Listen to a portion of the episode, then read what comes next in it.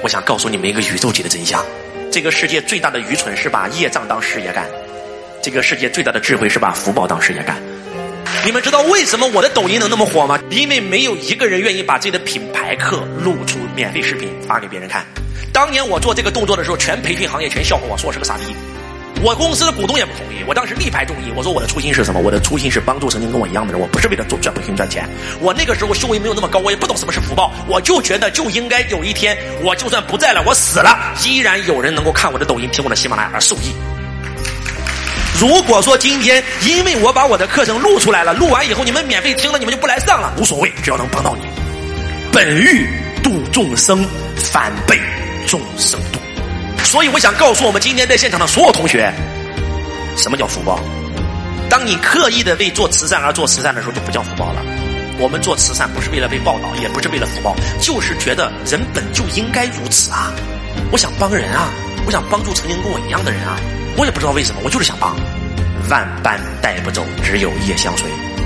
你不要认为业是个不好的东西，如果你是业障，那就是不好的东西；如果是福报，那就是好的东西。这个地球是圆的。一定有一个人可以帮到你，你也一定可以帮到另外一个人。有一件事对你来讲比登天还难，但是对另外来讲易如反掌；有一件事对你来讲易如反掌，但是对另外一个人来讲可能比登天还难。只有你先帮助了那个需要你帮助的人，那个帮你的人才能够出现。你在这个世界上遇到的每一个人都是注定的，你在这个世界上遇到的每一件事都是注定的。今天举个例子，你要来修自己的嗔恨心。你要想自己的仇恨修自己的嗔恨心，你得有一个人让你嗔恨啊，你才能恨得起来呀。所以你最好的朋友全部下凡来帮助你。他选择扮演你的第一个初恋男友，你非常爱他，但是无情把你伤害了，让你升起了嗔恨心。他是你最好的闺蜜，你们两个人一起做生意赚了很多钱，但他把你骗了，让你继续升起嗔恨心。而他才是你的灵魂伴侣，双生火焰。你的人生一共有三个关卡，这是第一关，这是第二关，这是第三关。当你下凡以后，你就来到了第一关，你就遇到了你的初恋男友，你非常爱他，对他特别好，结果他背叛了你。记住，他背叛你这件事是注定的，这是计划的一部分。但是，这个游戏最好玩的地方就是，虽然这个是设定好的，这个人是设定好的，这个人怎么对你是设定好的，但是你怎么回馈他，选择权在谁手上，在自己手上。请问这个女的她可不可以选择这辈子报复他，甚至这辈子再也不相信男人了？这辈子再也不结婚了，这辈子就囤废了，有没有？如果你这样做了，不好意思，下次投胎继续来第一关。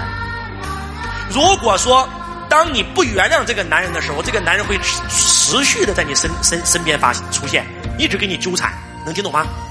不一定是他本人给你纠缠啊。如果你不放过他，其实不是不放过他，是不放过自己。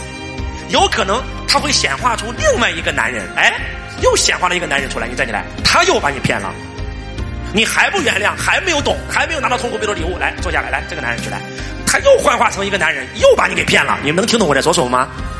打过游戏的请举手，有没有发现那一关如果不过去，那一关的妖怪永远杀不死，只有进入第二关，那个妖怪才能被你杀死。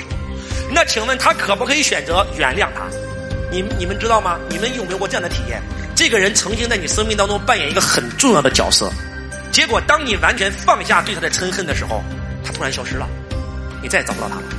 仿佛他从来都没有在这个世界上存在过一样。你问遍了你们所有的相同的朋友，都找不到他了，有没有？恭喜你，这个时候就来到了第二关。当你来到第二关以后，你会遇到一个非常好的闺蜜，你们两个人一起做生意赚了很多的钱，但是她把你的钱全骗光了。这个时候你还是有两个选择：一干他，就在负能量里纠缠，一辈子讨债。有没有人一辈子活在上述，活在讨债上？有没有？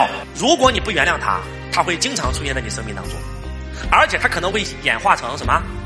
第二个人，哎，有人说老师，这不变成男的了？对的，变成男的了，变成男的继续骗他钱，又变成一个一个一个一个一个女的骗他钱，而在这个时候，只有他完全的放下，他完全的原谅了，他告诉自己说：“周老师曾经跟我说过这么一句话，别人怎么对我是他的业，我怎么对别人是我的业。”有可能上辈子我欠他呀，这辈子我还了，各走各的就行了。有可能这辈子他欠我的，下辈子他会还我的。哎，有没有过这样的体验？就是这个人你怎么对他不好，他都对你好，因为他欠你的。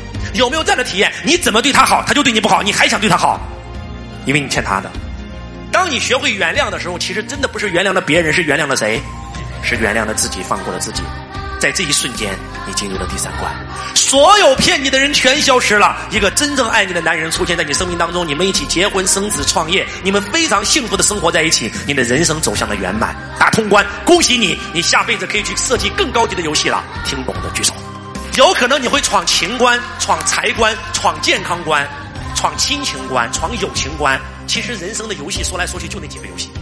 你只要把刚才这这这个这一幕看懂了，你们瞬间拿到了打通关的密码，那就是善待对你生命当中出现的任何一个人，包括伤害你的人，包括在你生命当中扮演黑天使的人。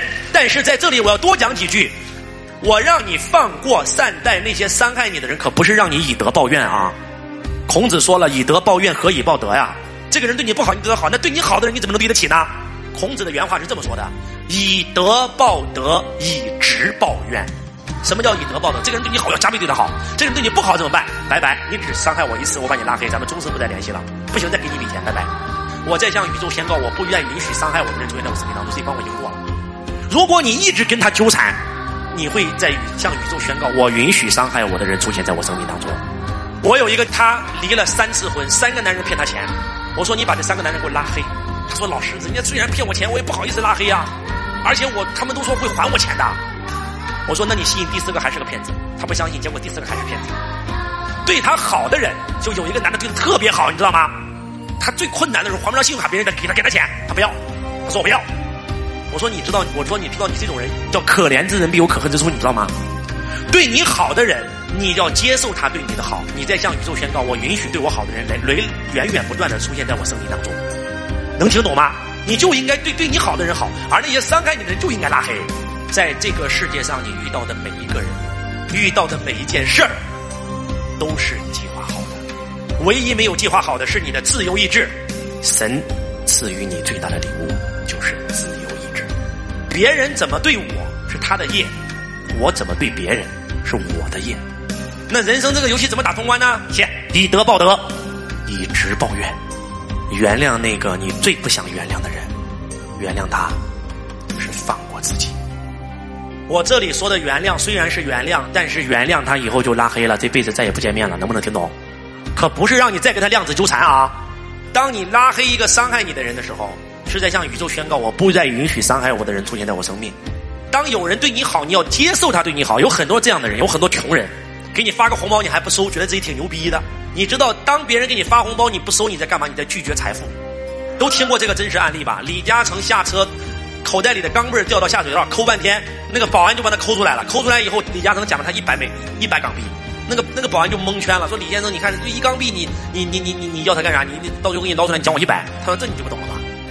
我如果不要他，钱从我口袋里掉出去了，我再向宇宙宣告，我允许我的钱离开我，我必须把它找到，就告诉老天爷我不允许。但是你帮助了我，我奖励你啊。我在向宇宙宣告，我允许帮害帮助我的人出现在我的生命当中，帮助我，能不能听懂？所以你们有没有发现，那些所有他之所以能够成就大业的人，他都是在道上的人，只要在道上走，永远成功。叫与道合，天成，被道而亡。